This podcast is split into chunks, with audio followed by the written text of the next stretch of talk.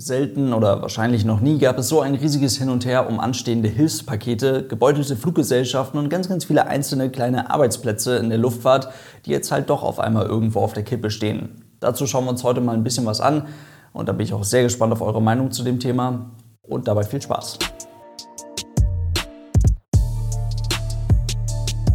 Und damit hallo und ganz herzlich willkommen. Ich hoffe, es geht euch gut. Man könnte schon fast sagen, in der Luftfahrt herrscht so ein bisschen Aufbruchstimmung. Ganz objektiv betrachtet nimmt die Anzahl der aktuell durchgeführten kommerziellen Flüge auch wieder recht stetig zu, liegt aber immer noch massiv unter dem, wie sagt man so schön, Vorkrisenniveau. Und trotzdem, die weltweite Reisewarnung des Auswärtigen Amtes wird so, wie sie jetzt lange bestand, ab dem 15. Juni wohl nicht mehr gelten. Für insgesamt 29 europäische Staaten wird diese Warnung an diesem Tag dann aller Voraussicht nach aufgehoben.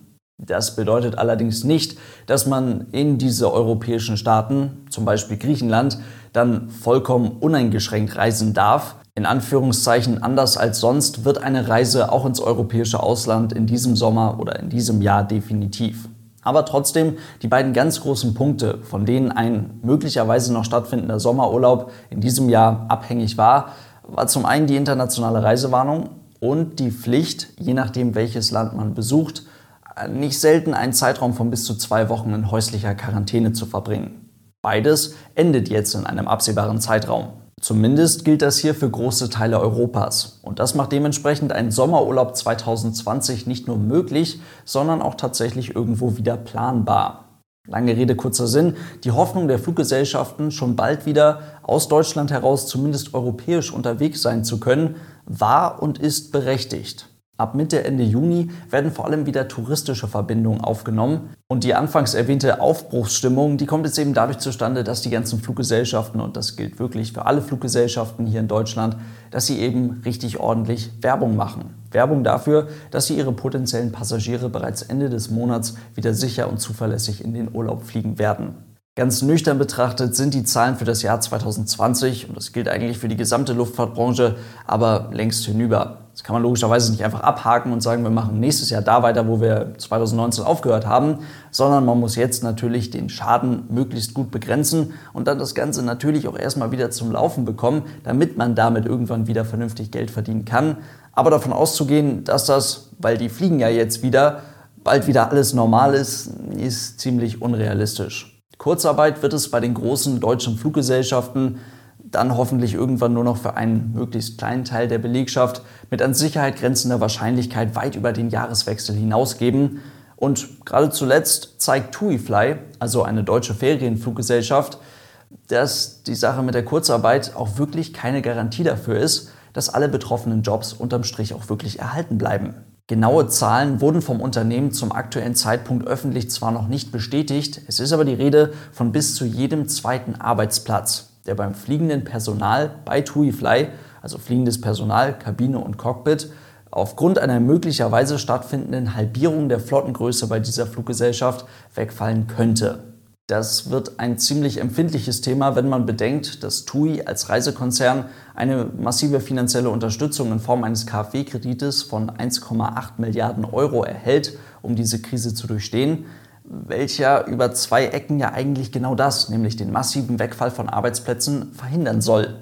Ganz wichtig übrigens, das Geld bekommt TUI als Reisekonzern, nicht TUI Fly. Das ist eine von fünf TUI Airlines und damit ein Teil des größten Touristikkonzerns in Europa. Auf der anderen Seite muss man aber auch ganz klar sagen, dass es logischerweise nicht unendlich sinnvoll ist, auf Krampf mit unverhältnismäßig viel Geld mit unverhältnismäßig vielen Steuergeldern Arbeitsplätze zu erhalten, die ganz einfach in den nächsten Jahren nicht existieren. Da jetzt als Geschäftsführung die richtigen Entscheidungen zu treffen, mit den Mitteln, die man zur Verfügung gestellt bekommt, unter Achtung der Verantwortung, die man gegenüber seinen Mitarbeitern hat, aber auch unter Achtung der Verantwortung für den Fortbestand des Unternehmens.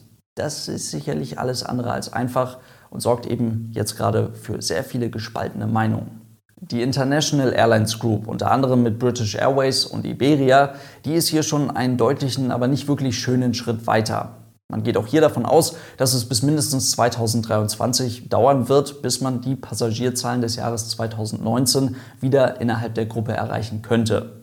Und es gilt für die gesamte Gruppe. Man möchte alte Flugzeuge schneller ausflotten und logischerweise auch neue Flugzeuge beim jeweiligen Hersteller erst später übernehmen.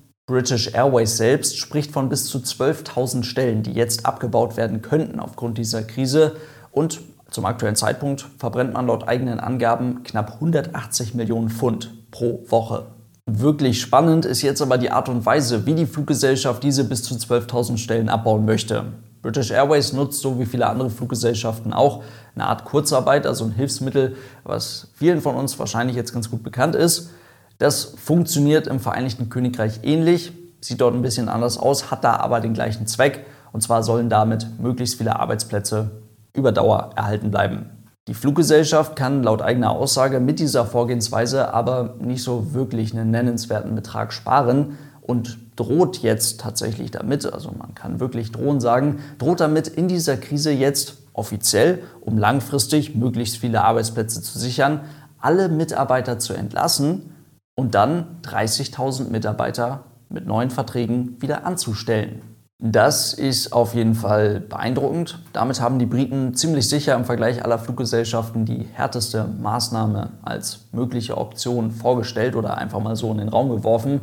Und es gab logischerweise von allen möglichen Seiten massive Kritik an diesem möglichen Vorgehen wirklich schön klingt das alles nicht. Und bei diesem eben beschriebenen schmalen Grad zwischen Geschäftsführung muss dafür sorgen, dass möglichst viele Arbeitsplätze erhalten bleiben und Geschäftsführung muss aber auch dafür sorgen, dass das Unternehmen überhaupt so durch die Krise kommt, da ist man jetzt einen ziemlich großen Schritt in eine Richtung gegangen und hat für meinen Geschmack dann doch eine Ecke zu viel Dynamik in die Masse der Mitarbeiter gebracht.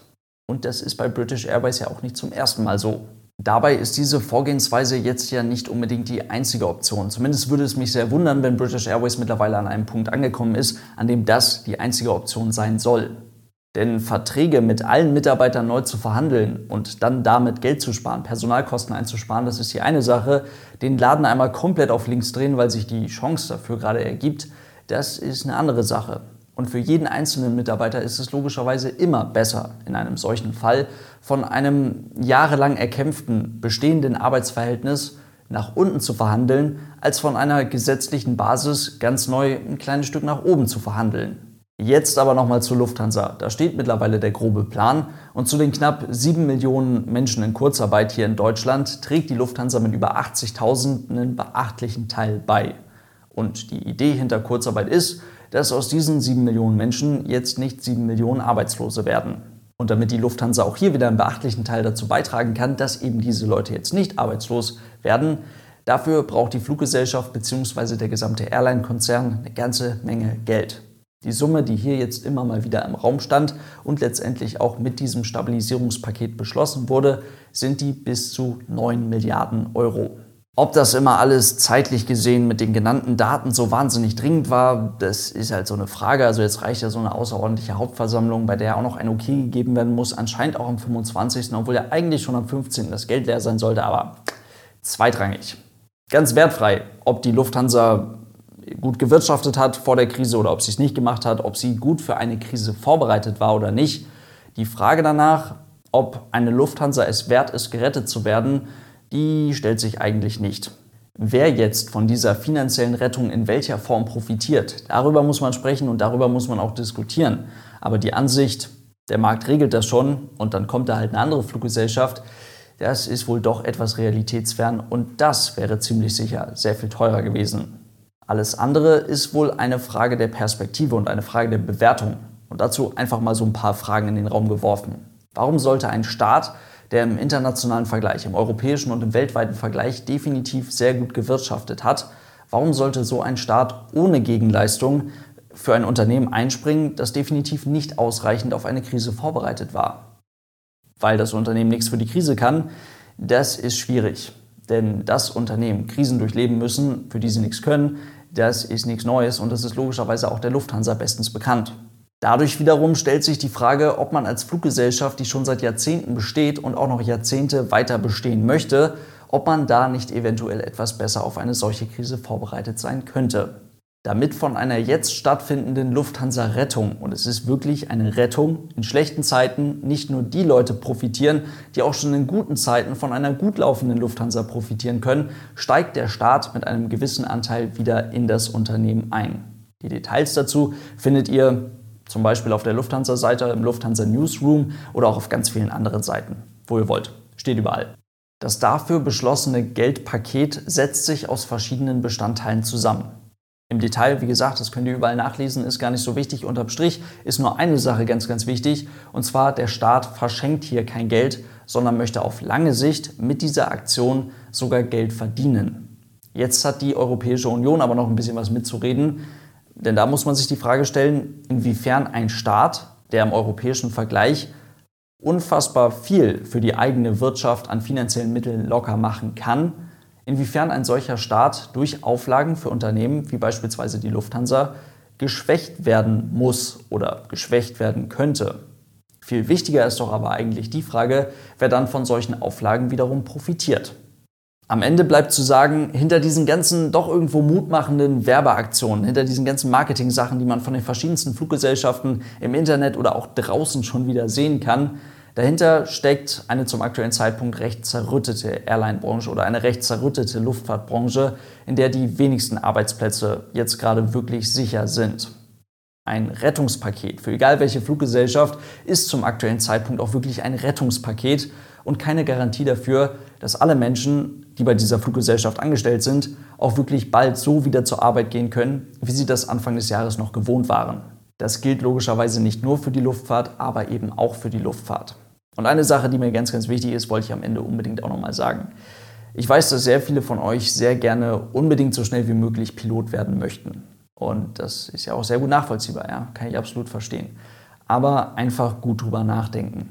Einfach mal eine Pilotenausbildung machen. Und ich werde danach schon irgendwas finden und dann gehe ich halt erstmal dahin oder dann dahin oder wie auch immer.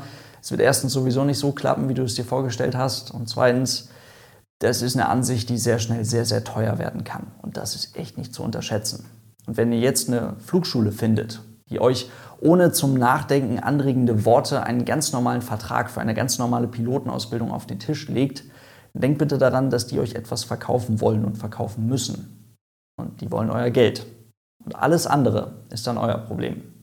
In diesem Sinne soll es das heute gewesen sein. Vielen lieben Dank fürs Zuhören. Ich hoffe, es waren ein paar interessante Punkte für euch mit dabei. Und dann hoffentlich bis morgen. Tschüss.